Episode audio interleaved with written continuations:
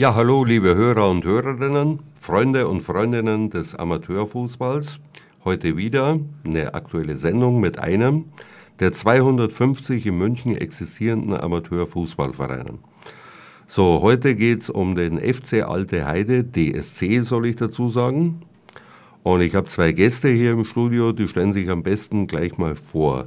Das, du bist? Ich bin der Robert Kaunzinger und bin stellvertretender Fußballabteilungsleiter. Und mein Name ist Alexander Speck. Ich bin der Co-Trainer der ersten Mannschaft. Okay, wir haben auch einen Ausfall. Der Jugendleiter, der war auch eingeladen, aber den hat Corona leider wieder erwischt, will ich dazu sagen. Jetzt mal an dich, Robert, gleich eine Frage. Also beim Fußball tut man sich. Ja.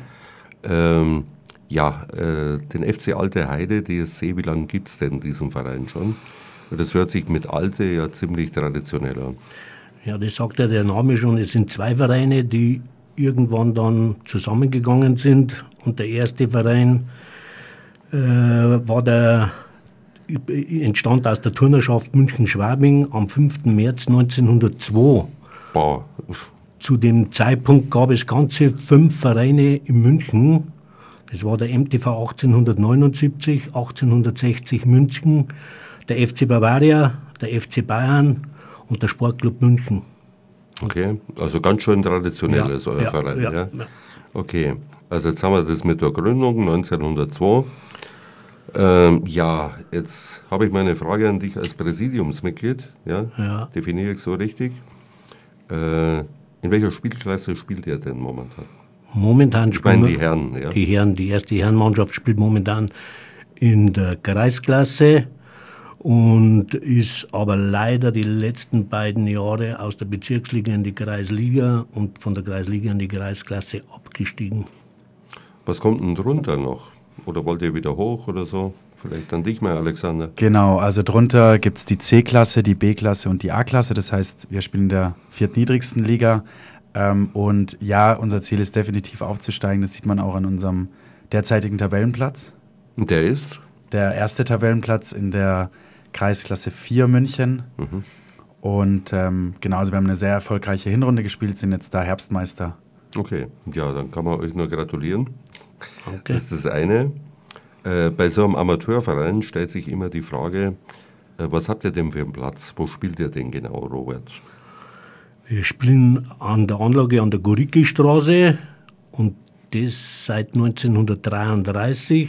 Und ich möchte natürlich auch noch was zur, zur Alten Heide sagen. Deren Gründungsjahr war am 29.06.1929 und der damalige Name war der DJK Alte Heide. Und erst später ist dann aus dem DOK Alte Heide der FC Alte Heide geworden und 2008 gingen dann beide Vereine zusammen und dann eben der Name Alte Heide DSC. Es ist irgendwie schade, dass bei euch nicht in dieser Zeit, Ende der 20er Jahre, ein gewisser Kurt Landauer Präsident war, oder? Wahrscheinlich. Aber nichtsdestotrotz hatten wir auch in der Zeit, oder beide Vereine hatten Nationalspieler. Nationalspieler, okay. Ja, der FC Alte Heide hatte zwei. Ja, das war einmal der Hans Welker und der zweite Spieler war der Georg Brillmeier.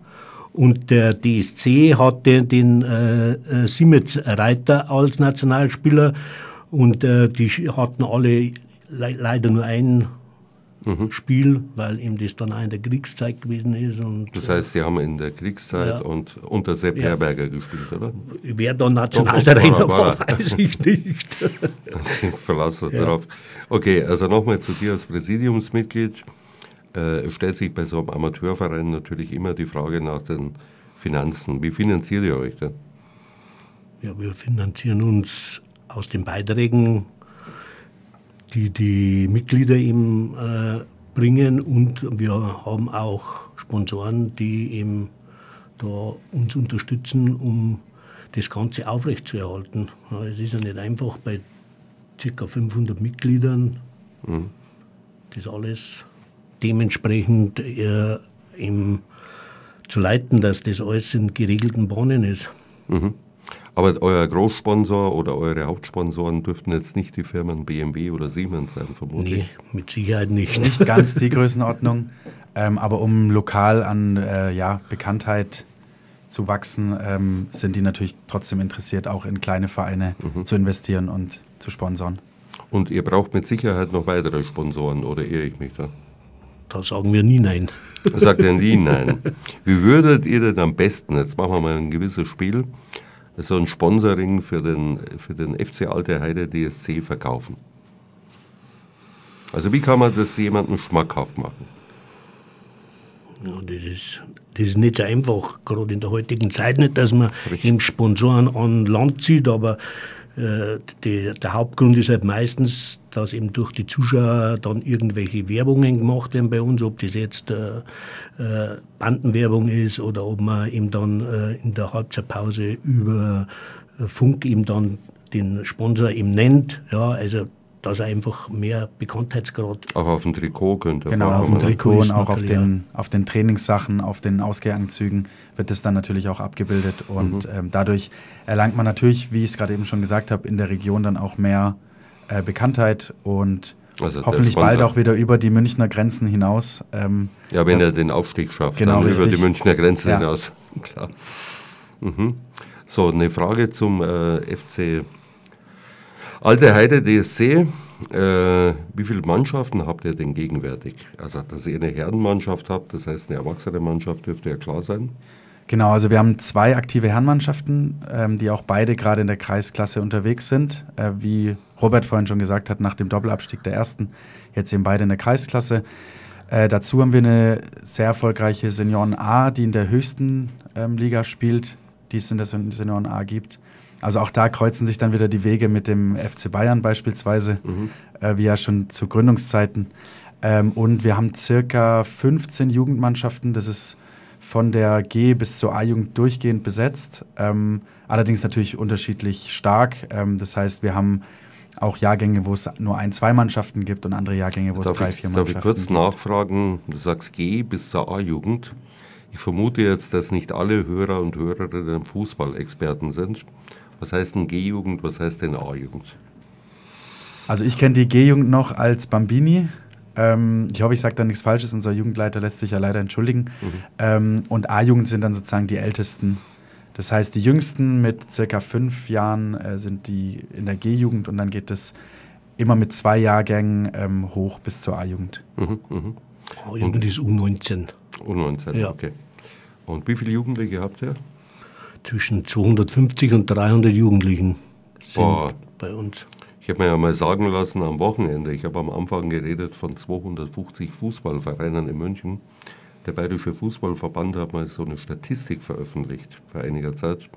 Und er sagt, in Wirklichkeit sind am Wochenende in und um München mehr Leute unterwegs, also von den Bambinis gerechnet bis zu den Herren, äh, als in der Allianz Arena beim Fußballspiel sind also Kinder hin und her transportieren und sowas. Ja, ja das gut. kann ich mir gut vorstellen, vor allem weil es ja ähm, auch an jeder Ecke einen Fußballplatz gibt und wir da auch vielleicht noch äh, hinzuzufügen, auch einen sehr guten Standort haben. Ähm, das heißt, viele Kinder, aber auch Jugendliche, aber auch ähm, erwachsene Spieler kommen auch immer wieder zu uns, ähm, weil einfach unser Standort da in Schwabing ähm, einfach super gelegen ist. Also jetzt haben wir leider den Jugendleiter nicht da, aber ich wollte fragen, äh, warum sollten Jugendliche eigentlich schon möglichst früh anfangen, Fußball zu spielen? Ja, es hat einfach den Grund, äh, den sozialen Aspekt, wo sie einfach lernen, miteinander umzugehen, es verlieren lernen, den, den Wettkampf kennenlernen und eine gewisse Härte eben auch entwickeln dadurch. Und äh, ich denke, auch der Spaß am Sport sollte da im Vordergrund stehen. Ja, und wie gesagt, und dass sie halt einfach Bewegung haben und äh, nicht nur mhm. vor der Glotze, sage ich jetzt mal, sitzen und äh, Playstation spielen, sondern dass sie einfach mhm. sich körperlich ertüchtigen. Ja, ja, die körperliche Ertüchtigung hat ja was. Ja. Äh, schadet auch dem schulischen Fortkommen nicht. Oder was meint ihr in diesem Jugendbereich? Ist es so schädlich für die Schule? Ich denke mit Sicherheit nicht. Ja, ich denke auch nicht. Also ich natürlich bis zu einem gewissen Grad, ähm, aber ich glaube gerade im Amateursport und dann auch in den Jugendmannschaften, wie wir sie haben, ist es auf jeden Fall förderlich. Also in so einer C-Jugend zum Beispiel, das sind 13-Jährige, glaube ich, ja. C-Jugend, ja, weiß ich sogar. Das sind 13-Jährige, U14 sagt man. äh, habe ich öfters das Argument gehört, ja, der muss jetzt so viel in der Schule machen und so. Was würdet ihr so einer Person sagen? Also ich bin da vielleicht ein, ein Ticken näher dran ähm, noch, einfach weil ja, wir auch natürlich mit jungen Erwachsenen auch zu tun haben. Ich glaube, das ist immer ein super Ausgleich, auch zum Lernen, sei es neben der Schule oder sei es neben dem Studium. Ähm, und wenn man am Abend nochmal die zwei Stunden, das Ganze vielleicht zweimal in der Woche dann noch als Ausgleich hernimmt, glaube ich, ist es auf jeden Fall sinnvoll und ist auch gut, dann auch mal vom Schreibtisch einen Abstand zu nehmen und auf den Sportplatz zu gehen. Das ist richtig. Also es gibt ja pädagogische Studien, die sagen, dass eine körperliche Ertüchtigung den Lerneffekt dann am nächsten Tag oder am selben Tag sogar noch steigern. Das ist wie wenn du nur herumsetzt. Mhm. Das scheint mir auch logisch zu sein. Ich bin da gar kein Fachmann. So, noch eine Frage an euch beide. Gibt es im Jugendbereich, äh, wie ist das überhaupt? Äh, seid ihr ein deutscher Verein oder seid ihr ein Multikulti-Verein? FC Alte Heide, ich meine jetzt die Jugend und die Erwachsenen. Ja, ich denke, dass äh, wir Multikulti-Verein sind, aber ich glaube auch, dass das in der heutigen Zeit gar nicht mehr anders geht, weil mhm. die Welt halt immer enger wird und wir zusammenwachsen. Und ja auch gut ist. Genau. Ja. Mhm. Geht nicht mehr anders. Ja, und nicht nur, hat auch was, was damit zu tun, dass man gegen den Rassismus etwas tut, denke ich. Also wenn ich, Definitiv, ja. Ja. Also so, ich meine so, wenn so äh, Jugendliche und Erwachsene aus verschiedenen Nationen zusammenspielen, gibt es doch normal keine Probleme, oder was meint ihr? Genau, also innerhalb der Mannschaft ist es meistens sehr ausgewogen und sehr ja, freundschaftlich, partnerschaftlich. Mhm. Ähm, was man natürlich teilweise leider dann doch hat, ist, wenn man äh, andere Mannschaften, Gegner hat, äh, unabhängig wo das ist. Also es ist jetzt nicht so, dass es am Land anders ist als in der Stadt, aber da gibt es natürlich immer mal wieder Anfeindungen, ähm, was uns dann natürlich nicht gefällt und vor allem ist, tritt man da natürlich dann auch als Gemeinschaft auf und äh, kümmert sich dann auch um die Teammitglieder, die da vielleicht angegriffen werden. Und auch das zeigt ja dann wieder so eine Stärke in so einem Verein oder in einer Mannschaft. Und das heißt, da gibt es schon mal die eine oder andere rassistische Beleidigung, oder?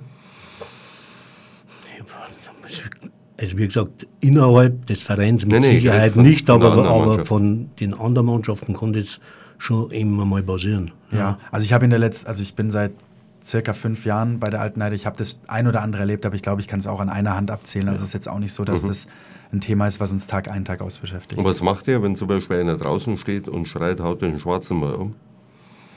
Also angenommen, ihr habt ein Heimspiel.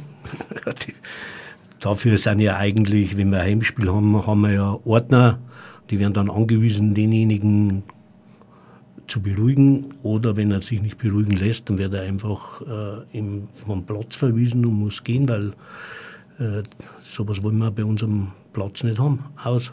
Okay, ja, da sind wir schon sehr gut. Äh, ja. Noch eine abschließende Frage vor der ersten Musikpause nochmal. Äh, sucht ihr noch Trainer oder habt ihr genug? Jugendtrainer such, such, können wir immer brauchen, ja weil wird man einer krank, dann springt mal einer ab. Also da kann man nie genug haben. Okay, also Trainer oder Leute, die sich dafür halten oder sich berufen fühlen, meldet euch beim FC Alte Heide DSC. Ja, hallo, da sind wir wieder. Also wir, waren, wir sind jetzt gerade mit dem FC Alte Heide DSC zugange. Wir hatten gerade das Thema Jugendabteilungen, Jugendarbeit im Verein. So, jetzt gibt es ja eine Reform vom Fußballverband und der führt für, ich glaube, bis zur E-Jugend ein sogenanntes Fimino-System ein. Ja. Äh, was haltet ihr denn davon? Weil das ist von Verein zu Verein sehr, sehr unterschiedlich bewertet und die einen loben es, die anderen kritisieren es. Ja, ich denke, es sollte eigentlich äh, der Spaß bei den Kleinsten im Vordergrund stehen und ich glaube, dass das durch das, dass sie drei gegen drei spielen und auf vier Tore, äh, dass das da gegeben ist, weil sie einfach öfters am Ball sind und dadurch auch lernen, schnell äh, eine andere Möglichkeit zu finden. Aber es sollte grundsätzlich der Wettkampfgedanke nicht aus dem Auge verloren werden. Also viel ich weiß, gibt es dann keine Tabelle mehr. Ja? ja? Keine Punkte und sonst was. Genau, und auch das Torezählen läuft dann, glaube ich, anders. Also ich bin noch mit dem alten System aufgewachsen ähm, und ich glaube, geschadet hat es mir nicht. Ähm, der Wettkampfgedanke stand da halt schon meistens im Vordergrund. Aber ich kann mich auch noch gut daran erinnern, dass wenn es mal nicht so gut gelaufen ist, wenn man natürlich als Kind dann schon auch sehr gefrustet war. Und wenn das jetzt wegfällt und der Spaß im Vordergrund steht und man mehr junge Leute begeistern kann, äh, zu spielen und äh, ja, Spaß am Fußball zu haben, dann ist es, glaube ich, durchaus eine gute Sache. Ähm, genau, auch wenn der Wettkampfgedanke vielleicht einen Ticken in äh, mhm. Hintergrund rückt. Also wenn ich es richtig verstehe, äh, abwarten, nicht Tee trinken, sondern zuschauen und genau. schauen, wie das funktioniert. Verstehe genau, also ja. ich glaube, in, genau. in, ein paar Jahren kann man besser sagen, äh, wie mhm. sich das Ganze eignet und dann auch in den höheren Klassen dann entwickelt. Und vor allem, was dann auch passiert, wenn die Kinder dann auch letztendlich in dann diesen Leistungs- und Wettkampfmodus dann irgendwann Jetzt umswitchen. Nochmal eine Frage für Leute, die nicht so genau Bescheid wissen. Femino, angenommen, ich habe äh, 15, 16 E-Jugendspieler. Wie läuft das dann? Wie wird, wie wird das aufgeteilt? Was macht denn ein Trainer? Gute Frage. Also, sie spielen, glaube ich, alle, was ich so mitgekriegt habe. Und die spielen 6 gegen 6 auf mehrere Felder eben dann und wie mhm. auf vier Tore. Äh, wie, wie sich die Trainer aufteilen, mhm. da kann ich eigentlich nichts dazu sagen, habe ich noch nicht gesehen. Ich glaube, genau, zu den Trainern weiß ich es auch nicht genau. Ähm, da machen wir dann noch mal ein weiteres Interview mit dem Jugendleiter. da machen wir noch eins, ja, ja, klar. Ähm, das ist ja kein Problem. Aber soweit ich weiß, stehen die Kinder dann, die gerade nicht zum Einsatz kommen, eben als Auswechsler dran und es wird auch fließender gewechselt, als es normal üblich ist. Also eher so wie bei einem mhm. Hallenturnier, wo eben ganz viele Spieler dann im Wechsel immer wieder reinkommen. Ja, ich verstehe. Ja, ich würde auch sagen, man wartet da mal ab. Ja. Also jetzt schon so feste Meinungen zu haben. Ich habe schon Vereine hier gehabt, die haben gesagt, Firmino ja nie. Ja. Die anderen sind hellauf begeistert. Also mir gefällt auch so eine Haltung, ja, probieren, mal anschauen. Finde ich auch mit am besten. Okay, also, jetzt gehen wir vom Jugendbereich langsam in den Herrenbereich über. Alexander. Also, nochmal. Wo ist die erste Herrenmannschaft? Die erste Herrenmannschaft spielt in der Kreisklasse 4 München. Mhm. Und wie ich es vorhin schon gesagt habe, äh, ist Tabellenerster. Äh, glücklicherweise mit sieben Punkten Vorsprung auf den zweiten und neun Punkten auf den dritten. Die ersten äh, beiden steigen auf oder wie ist es? Der erste steigt auf, der zweite spielt eine Aufstiegsrelegation. Mhm. Ähm, die wir historischer, vielleicht kurzer Rückblick, vor fünf Jahren ähm, fast mit der zweiten Mannschaft geschafft hätten, aus der Kreisklasse aufzusteigen. Da sitzt mir der Robert äh, gegenüber ja als Trainer von damals. Und einige Spieler sind jetzt auch immer noch mit dabei, ähm, was auch für den Verein spricht, dass wir einfach da auch langfristig äh, mhm. gute Leute mit dabei haben. Ähm, wie gesagt, die Zeiten haben sich leider ein bisschen geändert, da wir aus der Bezirksliga in die Kreisliga und dann von der Kreisliga abgestiegen sind. Aber das Kapitel müssen wir jetzt auch abschließen und eben nach vorne blicken und dann hoffentlich dieses Jahr in die Kreisliga aufsteigen. Das ist unser also er wollte wieder aufsteigen, ja? Genau, das ist unser großes Ziel. Ja. Aber es natürlich ein bisschen schwierig erscheint, dass er wieder Nationalspieler kriegt, wie so in den 30er, 40er Jahren. Okay, also äh, nochmal zur Frage, du hast jetzt die Punktezahl genannt. Äh, wie ist denn euer Torverhältnis? Wie viele Tore habt ihr denn geschossen? Wie viele Tore habt ihr denn gekriegt? Genau. Das Torverhältnis ist 61 zu 11. Ähm, das sind also 4,36 äh, geschossene zu 0,79 ähm, erhaltenen Toren, also Gegentoren. Das ist schon eine sehr gute Bilanz. Wobei ich ehrlich sein muss, äh, pro Spiel fast ein Tor zu kassieren, ist mir als Trainer fast schon ein bisschen viel. Ähm, weil ich lieber zu Null spiele und nicht ganz so viele Tore schieße. Aber wenn wir so weitermachen bis zum Ende der Saison, bin ich natürlich auch glücklich. Mhm. Also ein bisschen Hüb Steven steckt schon in dir, gell? die Null muss stehen. Ja, eigentlich schon. Das, okay. liegt, das liegt an seiner Position, die er eigentlich verkörpert. Ja, was, was verkörpert er denn eigentlich? Der Alex ist äh, Mittelfeldspieler, also für mich äh, äh, Sechserposition und, oder eben dann auch Innenverteidiger. Aber er ist halt jemand, der defensiver denkt als wir, der ein oder andere. Und deshalb ist ihm das halt lieber, dass er zu Null spielt weil das halt das, auch seine Aufgabe ist. Das kenne ich sehr gut, ja. weil ich ein, bin zwar ein bisschen älter wie er, ein paar Tage oder ein paar Wochen, ähm, aber ich, ich habe auch immer auf die Defensive sehr viel Wert gelegt und habe auch über Jahre Libero gespielt. Dann gibt es ja heute so nicht mehr. Ja. Ja. Vielleicht noch ein Punkt dazu. Ähm, mittlerweile spiele ich die Innenverteidigerposition nicht mehr, da wir da echt auch sehr gut besetzt sind. Und wie gesagt, die elf, Tore, die elf Gegentore sprechen ja auch für sich. Das für eine wenig. gute Defensive, für einen guten Torhüter und ähm, Genau, das kann man auf jeden also Fall. Sowohl von der Defensive wie von der Offensive her. Auf jeden Fall er, auch. Wird ja. ein Julian Nagelsmann davon träumen, ja, so einen Schnitt zu haben, oder? Auf jeden Fall, ja. Wir haben auf jeden Fall nicht die Probleme in der Rückwärtsbewegung wie unsere Nationalmannschaft. Okay, das heißt, bei euch stimmt auch die Emotion, oder? Täuscht mich das, die Einstellung? Wie sieht es denn da aus? Ja, also die, ähm, die letzten Spiele haben gezeigt, wir sind immer mit vollem Herzblut dabei. Mhm. Ähm, manchmal auch übers Ziel hinaus, äh, aber das führe ich jetzt nicht unbedingt komplett weiter aus. Ähm, nein, man muss schon wirklich Gab's sagen, wir sind. ein paar Ramos Gedächtnisgrätschen oder wie? Ja, die ein oder andere. ähm, nein, aber das will ich jetzt nicht zu sehr ausführen. Es ist auf jeden Fall so, dass wir wirklich eine sehr gute Einheit geworden sind. Ähm, du kannst dir vorstellen, nach dem Doppelabstieg ähm, haben wir uns da neu geformt, sind mittlerweile wirklich eine sehr gute Mannschaft geworden, eine sehr gute Einheit geworden.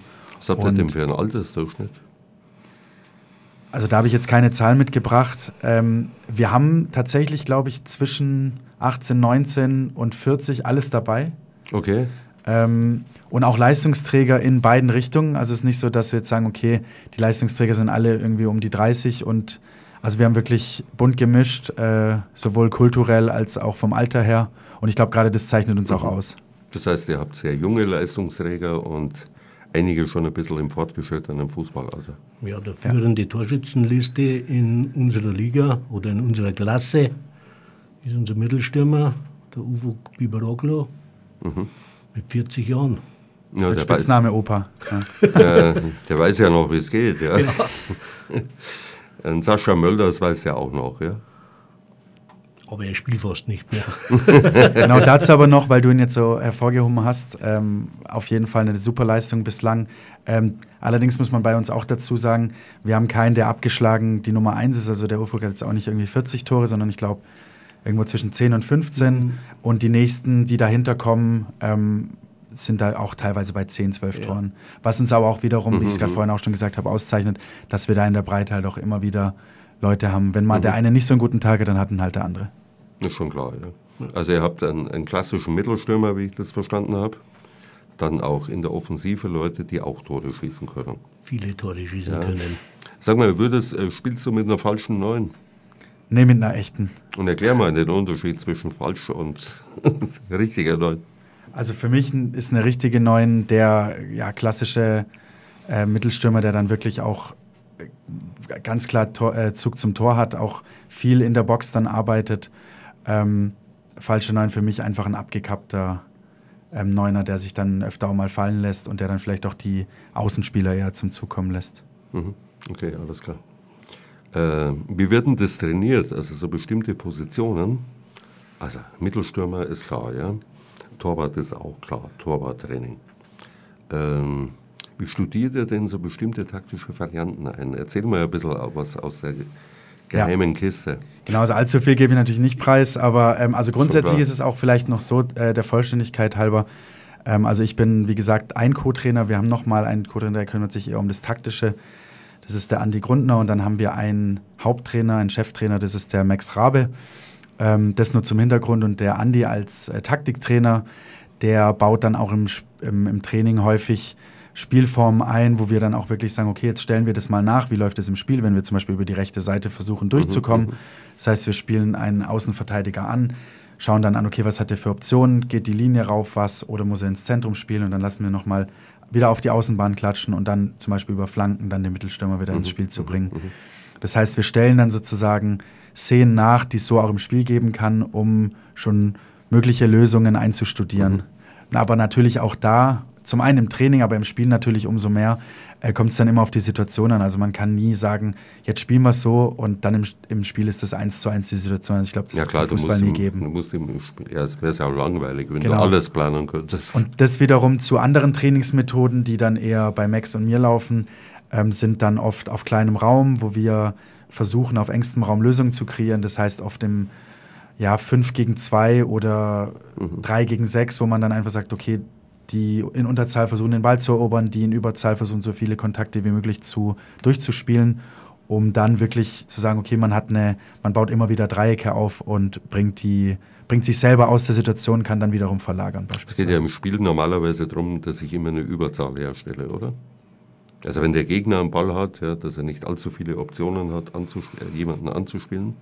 Und wenn du selber einen Ball hast, dann musst du ja, was musst du denn?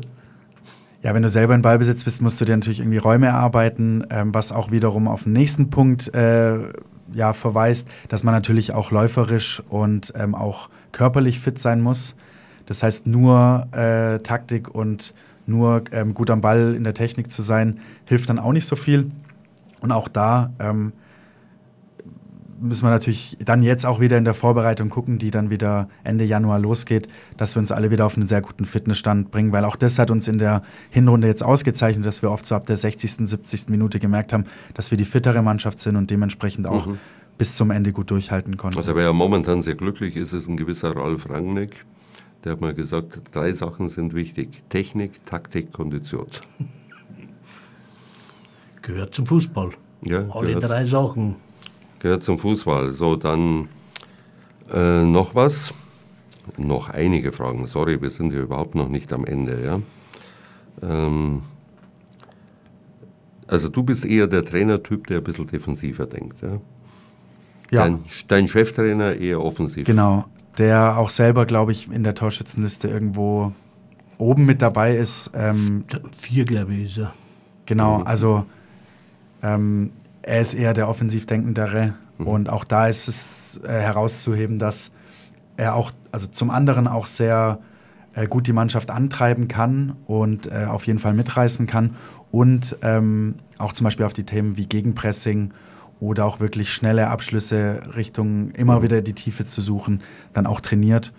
Und ähm, wir daraus auf jeden Fall auch viel viel lernen und wie gesagt auch, glaube ich, da ein ganz gutes Trainerteam sind und die Spieler das auch gut annehmen. Du hast gerade gesagt, gute Ansprache. Was ist denn eine gute Ansprache im Fußball? Ähm, für mich persönlich ähm, eine Ansprache, die nicht zu ausschweifend ist, die schon die Themen auf den Punkt trifft. Das heißt, wenn ich da jetzt vorne stehe und eine halbe Stunde was erzähle, ich glaube, das ist mhm. nicht zielführend, weil dann hat man nach den ersten fünf, sechs Minuten, glaube ich, eh schon abgeschalten.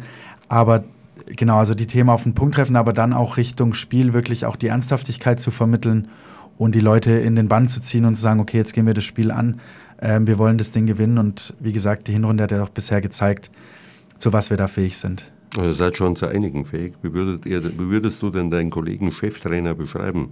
Ist es auch ein emotionaler Typ oder eher ein ruhiger Ja, auf jeden Fall emotional.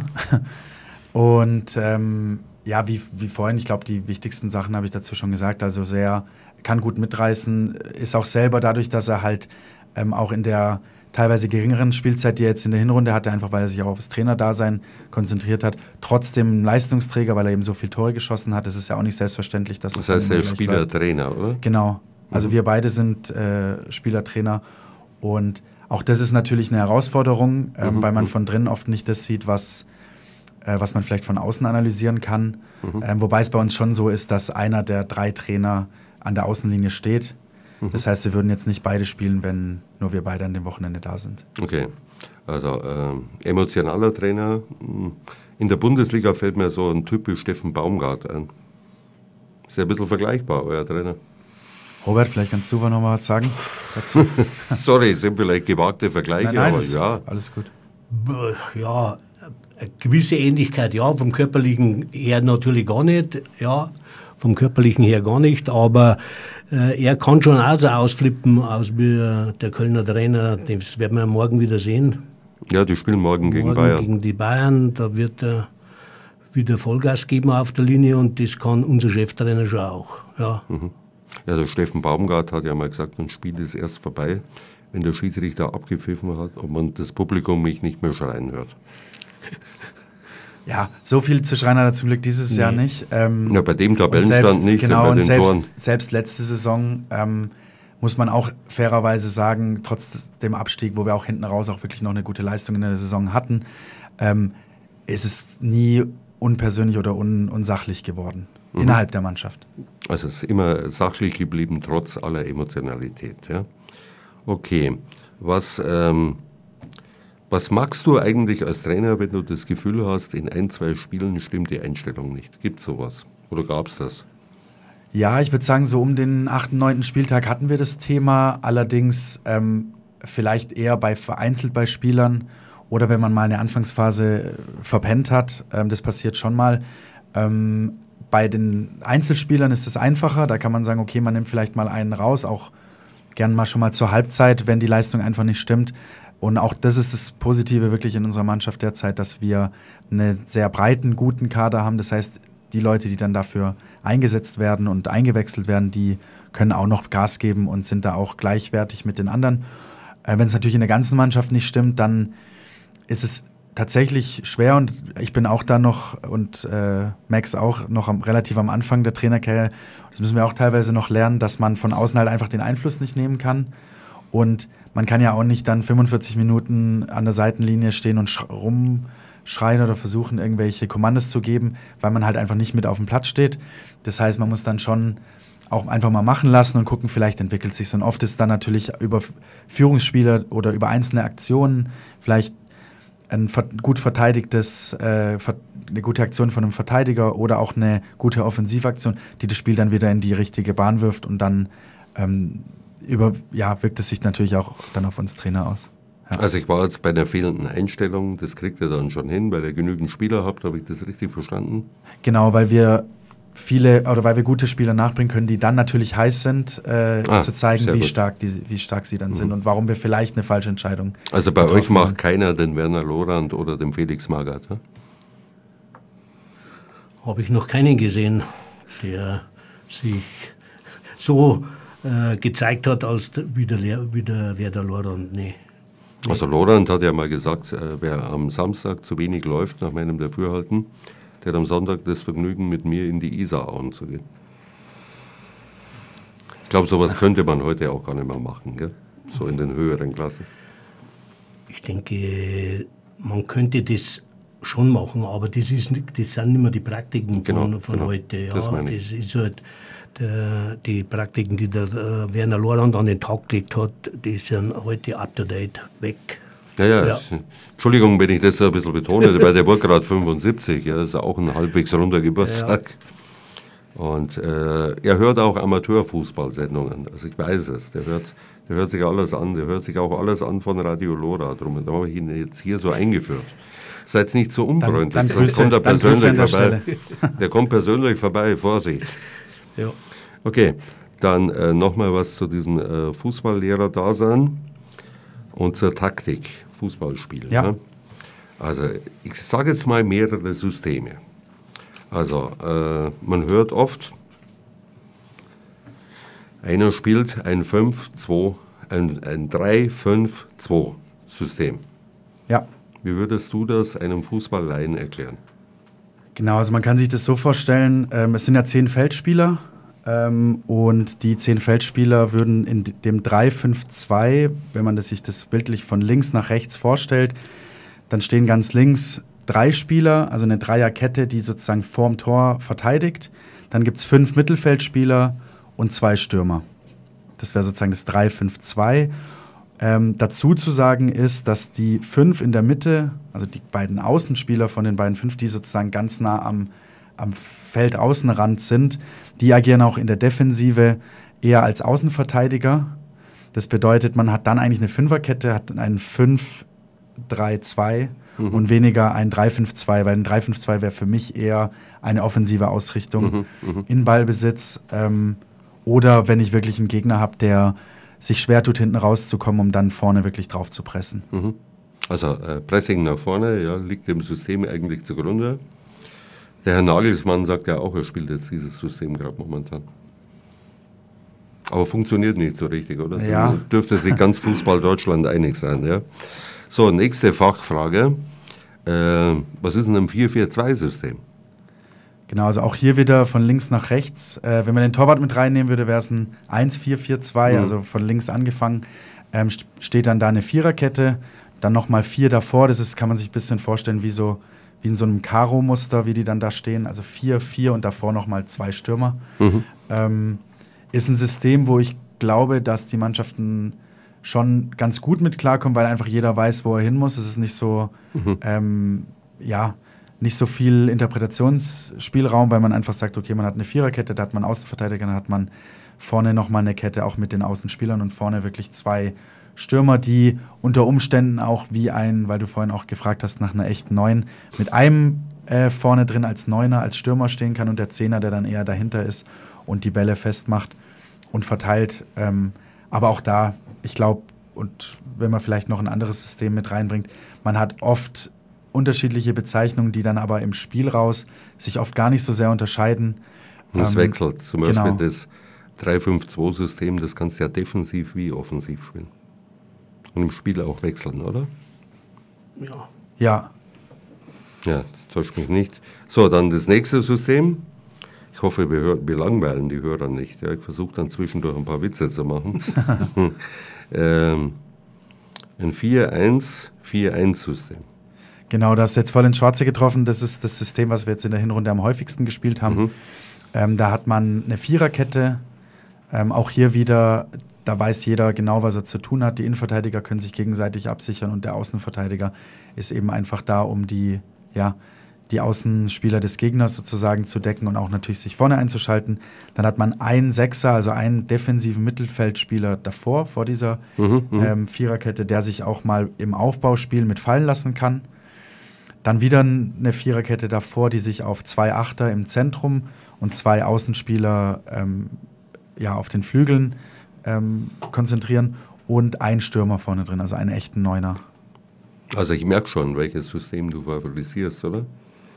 Ja, also ich bin, ja, wie gesagt, also wie wir es äh, jetzt hier natürlich vorfinden, mit unserem Kader ist das 4-1-4-1 und auch mit unserer Art zu spielen sehr gut, hat sich jetzt auch bewährt.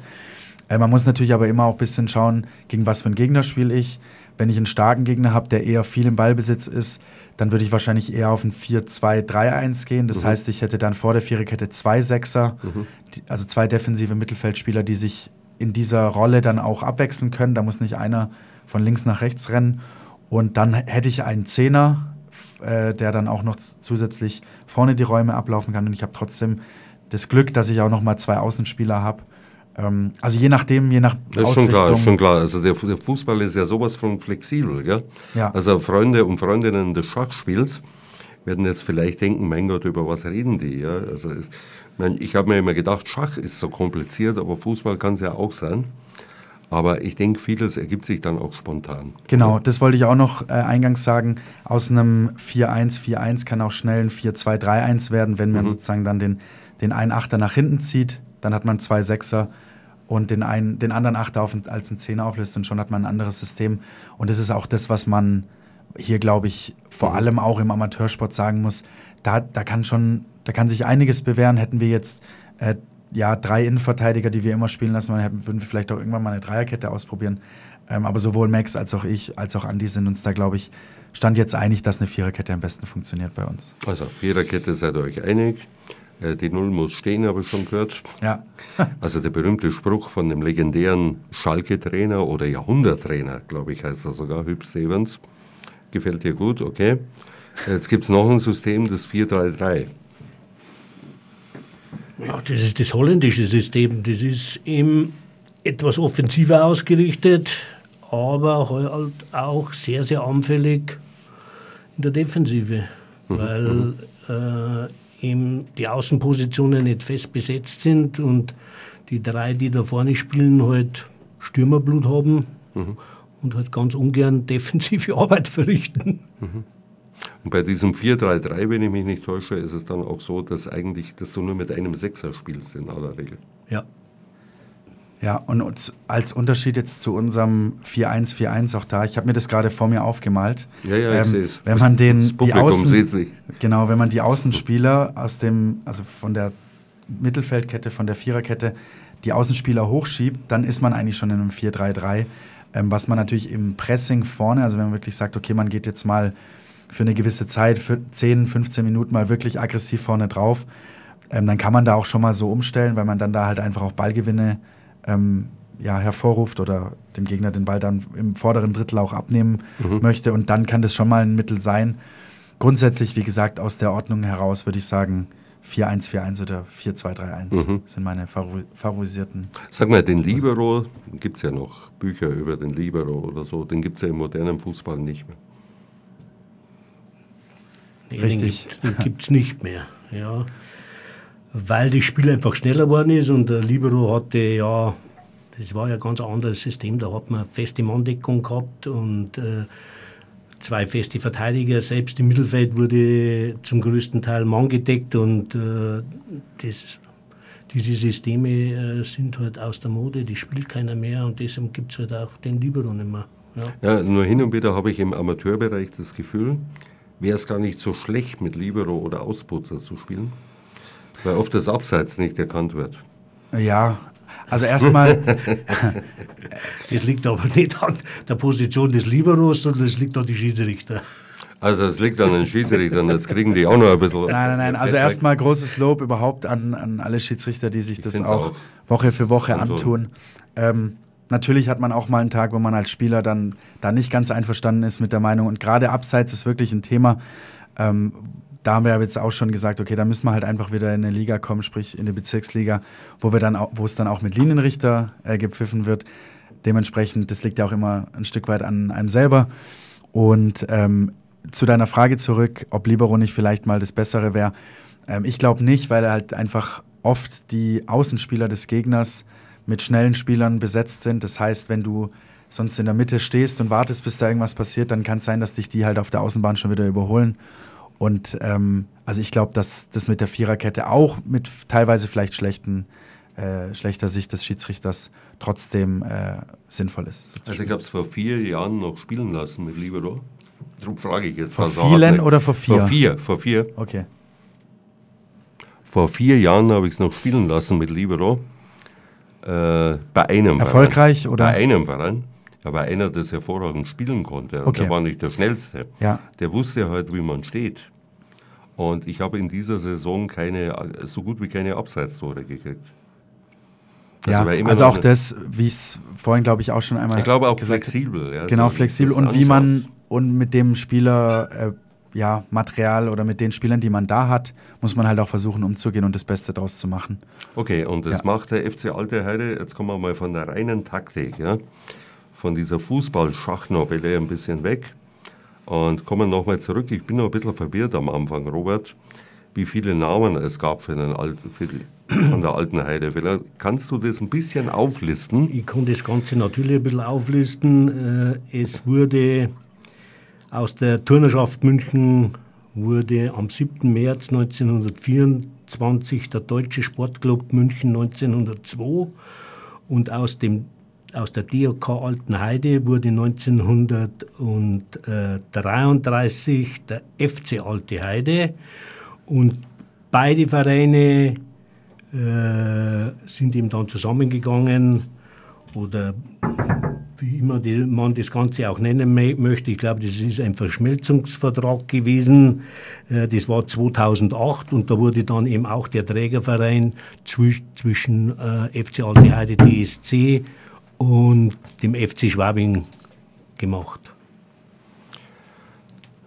Also, jetzt habe ich gerade mitgekriegt, der Alex hat noch ein, zwei Themen, zu ja, denen genau. er gern was sagen würde. Ich bin ja flexibel als Moderator. Also ja, sprich. perfekt. Genau, also ähm, zum einen, wir haben jetzt ganz viel über die erste Mannschaft gesprochen, äh, möchte ich aber auch noch rausheben. Wir haben auch noch eine zweite Mannschaft, ähm, die auch in derselben Liga spielt, die auch ähm, ja, Woche für Woche ein gut, eine gute Leistung abgibt. Ich glaube, die haben jetzt bislang in der, in der Hinrunde noch nicht so viele Punkte geholt, wie sie eigentlich wollten. Ähm, aber auch da sind super talentierte Spieler dabei. Das ist auch eine super Mannschaft, auch die Trainer da geben immer alles. Das wollte ich noch herausheben, weil ich halt natürlich als Repräsentant von der ersten Mannschaft jetzt mhm. heute dabei bin. Aber das, glaube ich, auch wichtig ist herauszustellen. Ähm, auch einen sehr engagierten, einen sehr engagierten Trainer und Co-Trainer. Und ähm, zum anderen, wie auch eingangs schon gesagt, wie viele Mannschaften wir haben und äh, wo die alle so spielen, auch die Senioren A nochmal hervorzuheben, ähm, die auch jetzt diese Spielzeit wieder bewiesen hat, dass in die oberste Liga da gehört. Was heißt Senioren A? Senioren A ist ab 32, ab, also ab dem Jahr, wo man 32 Jahre alt wird, ist man spielberechtigt. Das heißt, ich dürfte mitspielen vom Alter her, ja? Ja. äh, allerdings gibt es in vielen Vereinen auch eine Senioren B, ich glaube, das ist dann ab 38 oder 40. Äh, unsere Senioren A, wie gesagt, auch hier nochmal hervorzuheben, ähm, hat wieder die Liga gehalten. Ähm, und äh, auch das ist, glaube ich, was wo man hier auf jeden Fall noch erwähnen das sollte, wenn man was, für die äh, alte ziemlich, DSC steht. Ja, finde ich ganz interessant, dass man sagt, also ihr macht das wirklich von den Bambinis bis zu den älteren Herren. Sagt man im Fußball älterer Herr, ja, ich wäre ganz gern nochmal 32. Also wirklich, war ein ideales Alter. Äh, Habe ich auch noch Fußball gespielt damals. Gut, jetzt spiele ich noch hin und wieder in der Legendenelf. Ja. Das ist auch schön. So, jetzt kommen wir langsam zum Ende. Ich glaube, das war wieder ein sehr prickelnder, sehr informativer Fußballabend. Aber eins möchte ich nicht vergessen, bevor wir hier Schluss machen. Das ist, ich möchte den mit Sicherheit am Radio klebenden Chefmanager des D von der alten Heide, DSC, den Hansi auf das Herzlichste grüßen.